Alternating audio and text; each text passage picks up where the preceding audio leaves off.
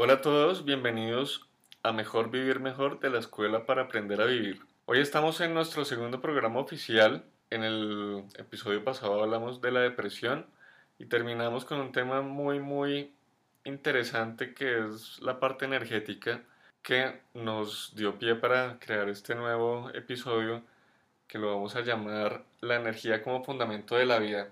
Nos acompaña Inés Elvira Carvajalino Arevalo, la fundadora y directora de la Escuela para Aprender a Vivir. Hola Inés Elvira. Hola Eduardo, ¿cómo estás? Y hola a todos nuestros oyentes. Es un gran gusto compartir con ustedes hoy también, sobre todo para ilustrar un poquito a nuestros oyentes sobre cómo funciona la energía en nosotros como seres humanos y hablarles un poquito sobre palabras y temas que de pronto no son muy familiares para ellos como los chakras. O...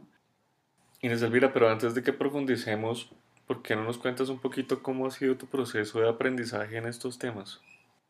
Qué interesante tu pregunta, Eduardo. Y digo interesante porque mi aprendizaje, a diferencia del de la mayoría de las personas, ha sido diferente, como un poco menos convencional, ya que yo diría que el 98% de lo que sé lo he aprendido directamente de mis maestros espirituales y tal vez un 2% lo he recibido de maestros humanos.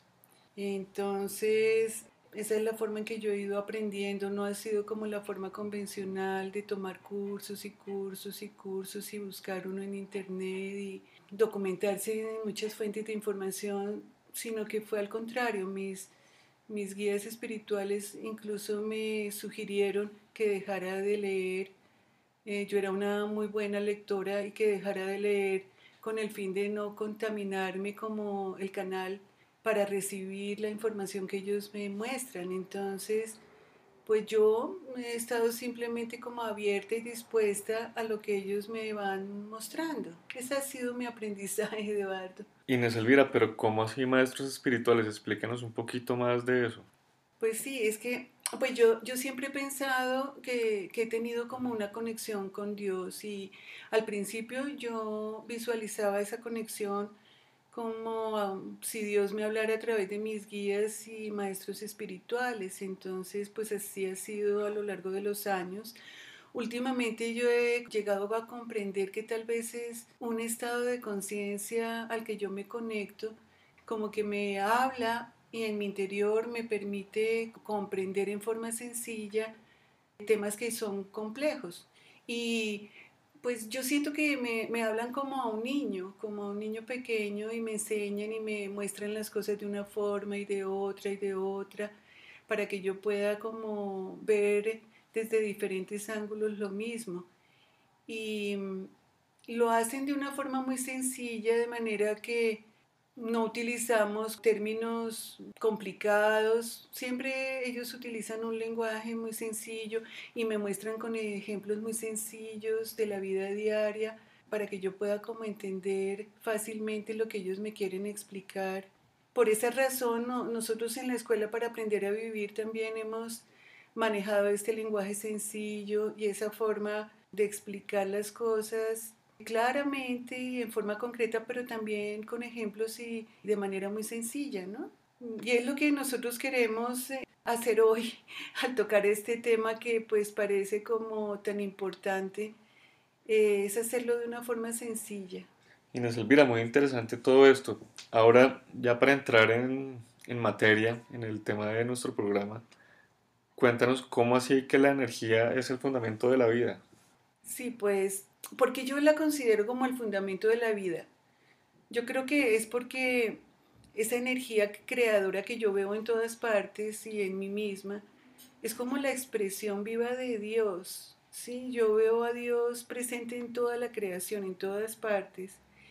Y mm, siento que esa energía, que es la fuente como de todo lo que existe, está presente en todas partes y se manifiesta de infinidad de formas, desde las formas visibles hasta las que no son visibles, de lo sutil a lo denso, de lo simple a lo complejo. O sea que, fíjate, ahorita mismo me acuerdo de ese cuadro de Miguel Ángel sobre la creación del hombre, donde uno ve esa energía que fluye del dedito hacia la creación, ¿sí? Y esa, esa es como la chispa divina, esa es la presencia de Dios que está en, toda creación, en todo tipo de creación, ¿no?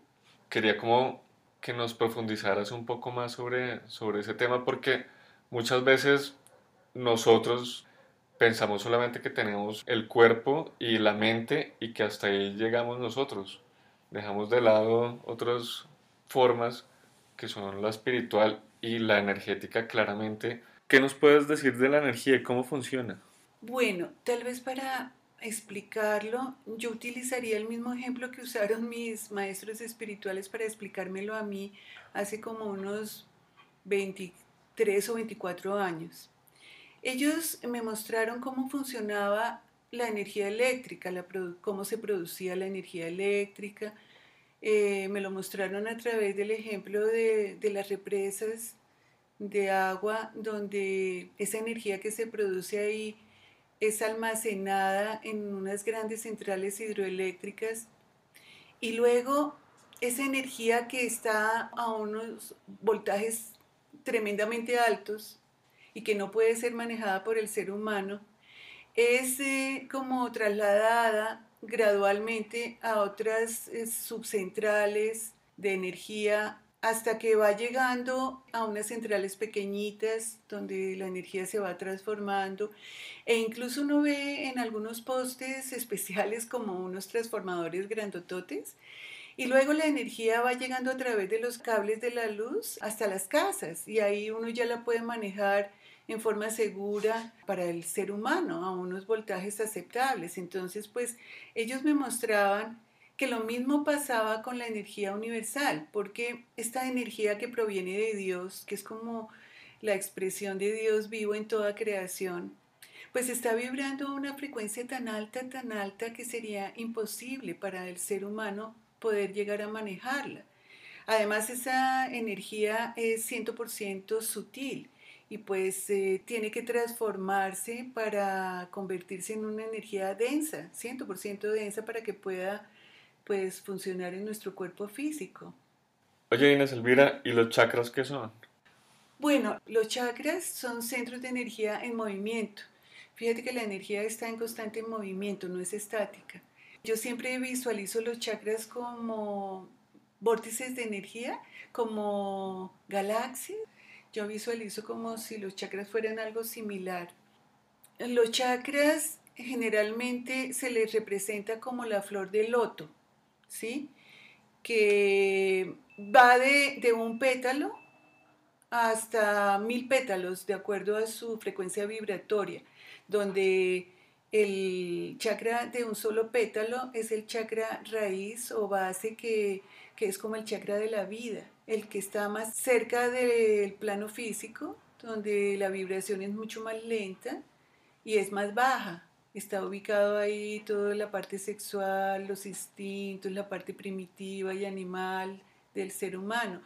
Mientras que el chakra de la coronilla, que es el que nos conecta con Dios, se le conoce como el chakra de los mil pétalos y está vibrando en una frecuencia tan alta, ya a una velocidad tan rápida, que parece que estuviera quieto. Es hermosísimo, es hermosísimo.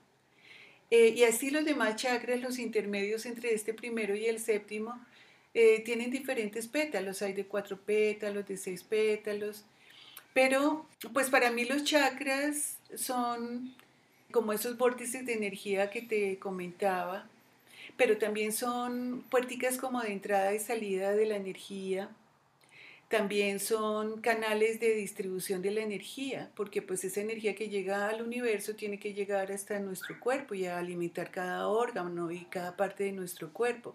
Así es que para esto hay siete chakras que son vitales y hay muchos otros chakras que son como menores y que cumplen como una función complementaria. También los chakras son archivadores. Yo los visualizo como si fueran grandes bibliotecas, porque ahí es donde se guardan todos los registros vivenciales de toda nuestra existencia, porque acuérdate que somos la suma de lo que hemos sido, ¿no? Inés Elvira, pero ¿cómo así que los chakras son puertas de entrada y de salida de energía? recibimos energía por ellos, pero también podemos perder energía a través de ellos. Sí, buena pregunta. Pues yo creo que por los chakras no se pierde la energía. Eh, se perdería tal vez por tu campo de energía personal que es eh, tu aura. Realmente eh, son puerticas de entrada de la energía porque son los que nos conectan con la vida. Y cuando, yo creo que cuando nacemos, posiblemente esa energía de vida que penetra en el momento de la concepción está representando esa energía divina, esa energía creadora, 100% eh, sutil, que nosotros conocemos como espiritual. Sin embargo, pues para poder transformarse esa energía y volverse densa, que es lo que necesita nuestro cuerpo físico, requiere de un proceso de transformación, ¿sí? donde a través de una acción de despliegue cada campo energético va recibiendo la energía y transformándola hasta convertirla en energía eh, apta para poderla manejar en el plano físico. En el momento de la muerte se vuelven esas puerticas de salida porque es cuando debemos como devolver lo vivido eh, al espíritu, porque finalmente lo único que nos llevamos en esta vida es lo que hemos vivido y entonces eh, se produce como una acción de repliegue donde, donde esta energía, donde estos registros vivenciales y estas experiencias son entregadas en los diferentes campos eh, hasta llegar al campo espiritual, que es quien se enriquece con la experiencia, ¿no? Oye, Inés Elvira, muy interesante todo eso, pero ¿cuáles son estos campos de energía? Bueno, eh, se conocen como campos o cuerpos de energía y pues se dice que son siete. Eh, el espiritual que hoy estamos también considerando como el energético para fines de nuestro programa y sobre todo como para tomar conciencia de esa característica de la presencia de la energía como origen de nuestra parte espiritual. Está también el campo mental, el emocional, el etérico, el causal, ¿cuántos van? ¿Como cinco? El emocional, el físico, el áurico, el causal, el etérico, el mental y el espiritual energético. Son siete campos energéticos o cuerpos. Inés Elvira, ¿y cómo es eso de la acción de repliegue y despliegue? es muy lindo. Es muy lindo. Fíjate que mis maestros espirituales me lo mostraron de una forma muy bonita, porque me mostraron como una flor cuando está en un capullito y se va abriendo poco a poco y va abriendo sus pétalos hasta llegar a la plenitud. Entonces eh, me mostraban que la energía eh, para brindar la vida empezaba por el origen, que es la parte espiritual, que es Dios, y pues esta energía como era 100% sutil y tenía que convertirse en energía densa, iba en un proceso muy bonito entregándolo a estos campos que hablamos hace un ratico, al campo mental, al campo emocional, al campo físico, hasta convertirse en energía 100% densa. La acción de repliegue por su parte es eh, la acción inversa porque así como para la vida eh, la energía fue cargando los diferentes campos, al final, eh, a la hora de la muerte, eh, estos campos van devolviendo lo vivido, las experiencias y lo vivido, que es lo único que nos llevamos al morir, en forma inversa. Entonces, por ejemplo, es el campo físico quien le va a entregar lo vivido al campo emocional y este a su vez al campo mental, quien eh, finalmente lo entrega al campo espiritual, porque es el alma y el espíritu quienes se van a enriquecer finalmente con la experiencia de vida. Entonces, pues es muy lindo. A mí me ha gustado mucho siempre eh, ver esa acción de despliegue y de repliegue de la energía eh, de esa forma que me la mostraron. ¿Cómo te parece a ti? Interesante. es que hoy, hoy, Eduardo, te he sentido como tan callado, pensativo. ¿Este tema es muy nuevo para ti o estabas familiarizado con este tema o poco? No, cero. ¿Cero? Sí. Yo creo que muchos de nuestros oyentes también están como empezando a incursionar en este tema, ¿no crees? Yo creo que sí, está súper interesante aprender de esto. Hay algo de la energía que me gustaría que nos explicaras un poco y es cómo se transforma y se distribuye la energía en el cuerpo. Bueno, ese es un proceso tan bonito también porque como sabemos la energía que viene del universo y que proviene de Dios es 100% sutil y tiene que llegar a, a, alimentar nuestro cuerpo físico para que podamos existir en este plano.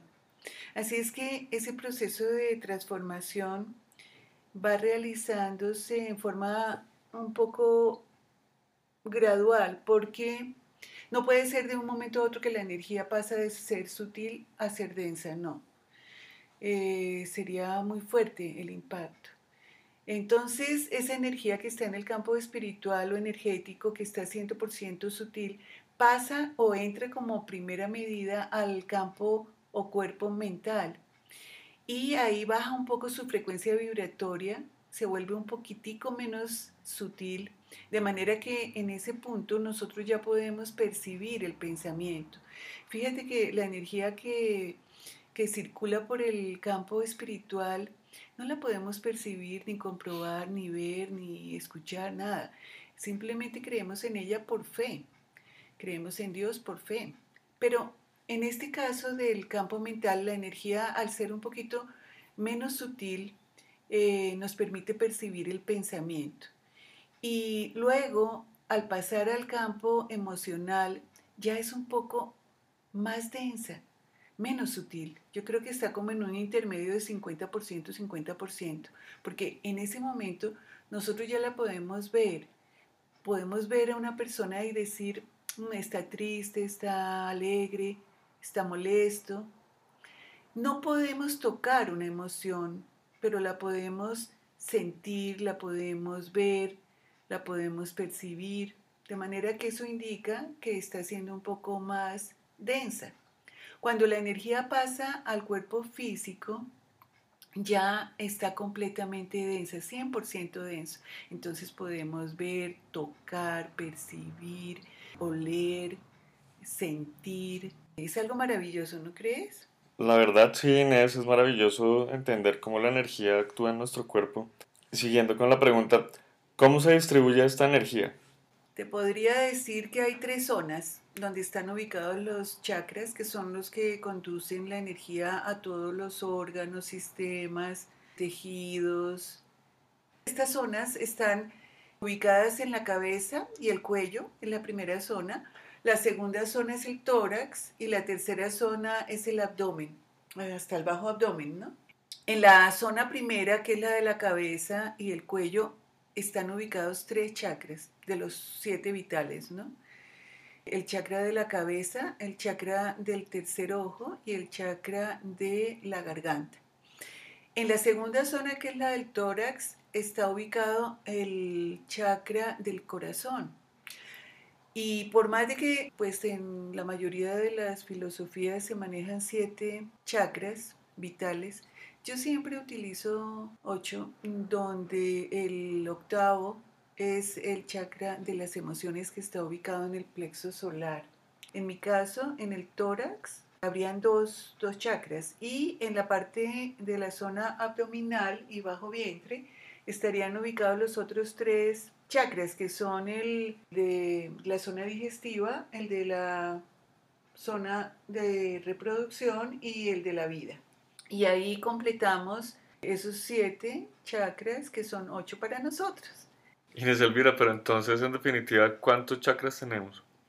Realmente no se han determinado con precisión. Se cree que son como más de 400, de los cuales, como te dije, pues siete son vitales y yo considero ocho porque pues incluyo el de las emociones. ¿Y dónde los ubicamos? ¿Cómo podemos ubicarlos? Bueno, estos chakras tienen una particularidad y es que siempre están ubicados como en zonas sensibles y donde hay como un pequeño hundimiento o una pequeña depresión en la piel. siempre que se manejan, se manejan de abajo hacia arriba. Y tenemos unos chakras que están ubicados en la parte delantera del cuerpo, que la llamamos anterior, y eh, otros, o sea, la misma proyección de esos chakras se refleja en la parte de atrás o posterior del cuerpo. Los chakras anteriores están relacionados con toda la parte espiritual y emocional y los chakras posteriores están relacionados con la salud física. Vamos a, denominarlos por número para que sea más sencillo, de manera que el número uno es el eh, chakra raíz o base, que queda ubicado entre el ano y los genitales, es el chakra de la vida, y es un chakra que jamás se toca, es un chakra que es muy delicado porque es el que tiene la conexión con la vida.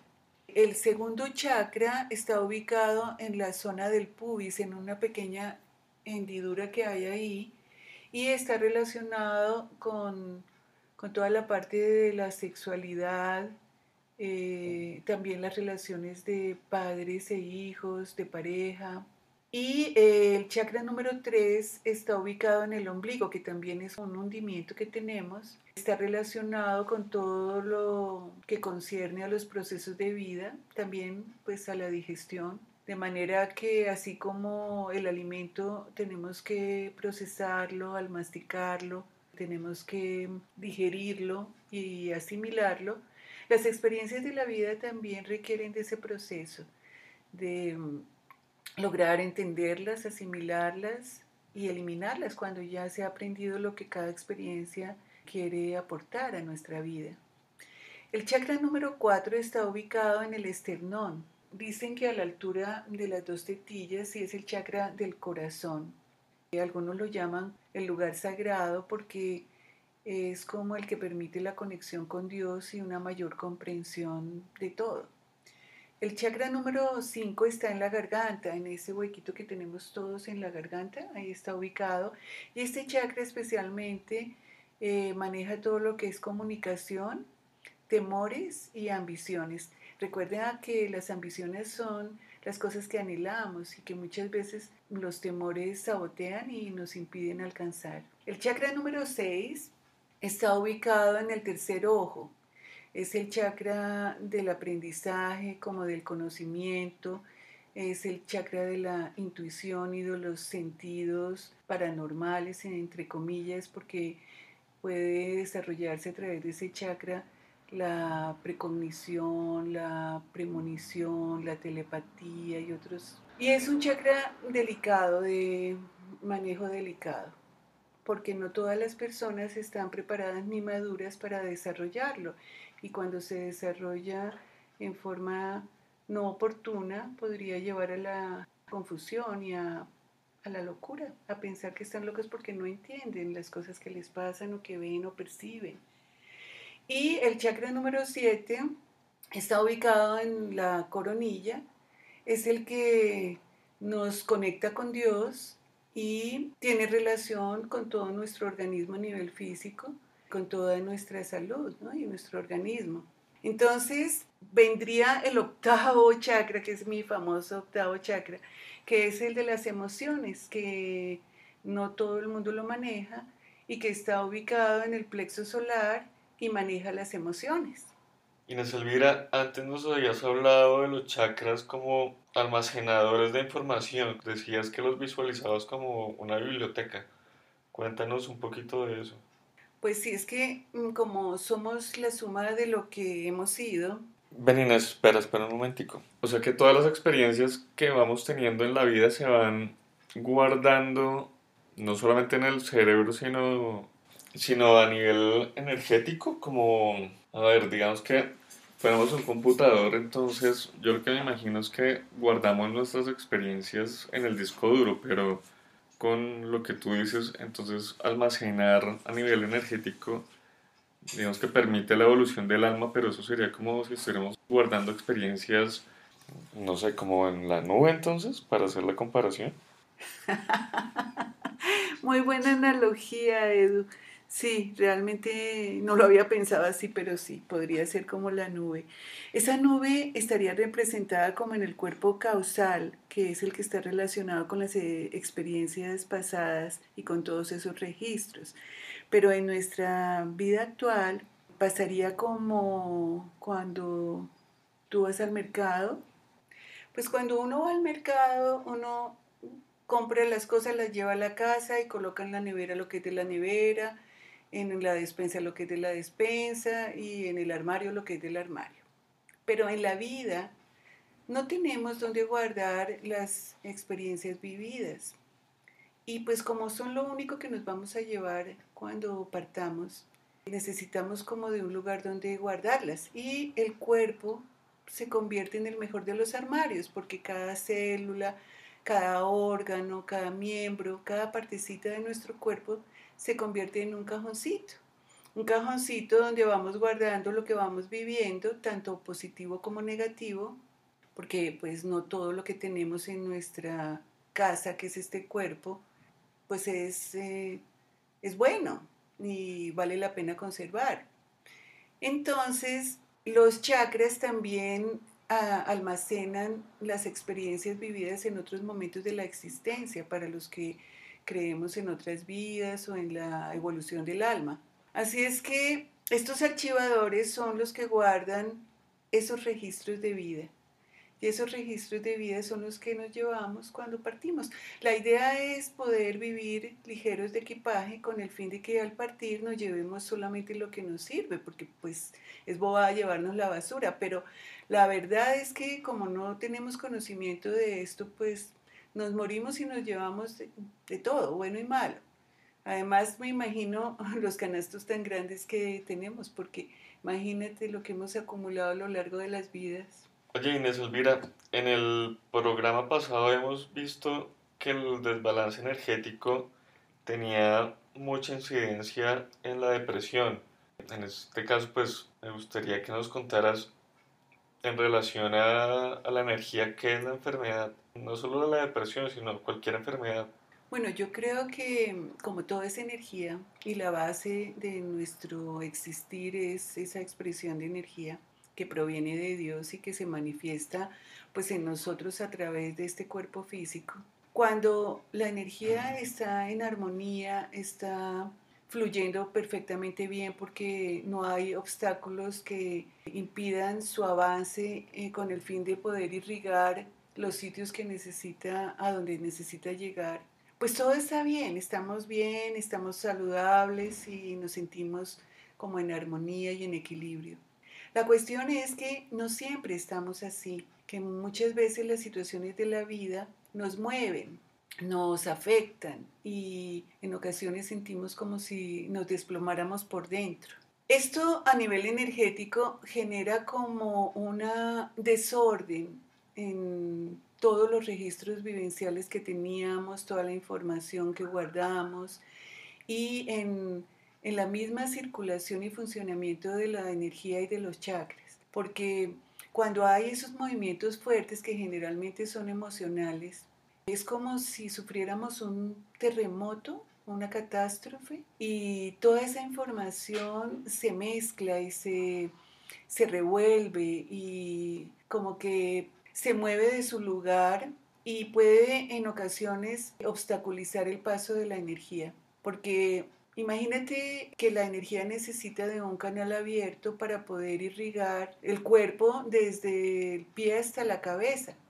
Pero si en su trayectoria encuentra una cantidad de obstáculos que impiden que pueda pasar libremente a cumplir su misión, pues va a tener que desviarse y cada desviación de la energía genera una distorsión de la energía que va a manifestarse después en los diferentes campos como una distorsión también de la realidad. Entonces, además de que puede que en ese movimiento de esquivar un obstáculo, deje de irrigar alguna parte importante de nuestro cuerpo, porque imagínate que la energía tiene que llegar a la vesícula, pero encuentra un obstáculo en el camino y se tiene que desviar y una partecita de la vesícula no recibe la irrigación de la energía, la otra sí. Pues esa partecita de la vesícula empieza a enfermarse porque no ha sido irrigada con la energía. Es como si la sangre no puede llegar a, un dedo o a un miembro, esa ausencia de sangre, esa ausencia de energía va a generar una enfermedad y posiblemente van a tener que amputar el dedo, una pierna, un brazo. Entonces, fíjate que las consecuencias siempre son delicadas, porque cualquier alteración en la energía, ya sea de incremento en la energía o de falta, ausencia de energía, o simplemente de alteración, porque aumenta y baja, aumenta y baja, genera daños en nuestro organismo, porque al no ser irrigado por la energía, se descompone y de ahí es que se origina la enfermedad, creo yo. Entonces cuando los canales, los chakras están bloqueados y la energía no fluye adecuadamente, es muy posible que empecemos a, pensar eh, cosas negativas, a sentirnos mal, a sentir que no servimos para nada, tener emociones negativas y posiblemente nuestras acciones como en el caso de la depresión, nos lleve a crear vacíos dentro de nosotros mismos, eh, esos vacíos que llamamos muchas veces existenciales y que pretendemos llenar con cigarrillo, con drogas, con alcohol, eh, son solamente un reflejo de la desconexión que tenemos con la vida y con Dios, eh, que es lo que le da sentido a nuestro existir. Entonces, cuando hay alteraciones en la energía y bloqueo en los chakras, es fundamental actuar rápidamente con estas técnicas alternativas de la medicina eh, energética y alternativa que existen hoy en día para desbloquearlos y armonizarlos nuevamente con el fin de que funcionen eh, de la mejor manera. Bueno, Inés, muchas gracias por estar con nosotros. Estos dos programas han sido muy interesantes. El de la depresión, pues muy importante. Y este, pues, eh, de aprendizaje básicamente, por lo menos para mí, y yo creo que para muchos de los oyentes eh, nuestros. En la próxima semana, ¿qué tema vamos a tocar? Pues yo estaba pensando en eso y tal vez hacer como un cierre de estos dos temas, concretando algunos puntos de cómo detectar, cómo enfrentar, cómo manejar y superar la depresión podría ser de utilidad para nuestros oyentes, ¿no crees? Yo creo que sí, suena muy bien. Entonces, a todos ustedes muchas gracias por escucharnos.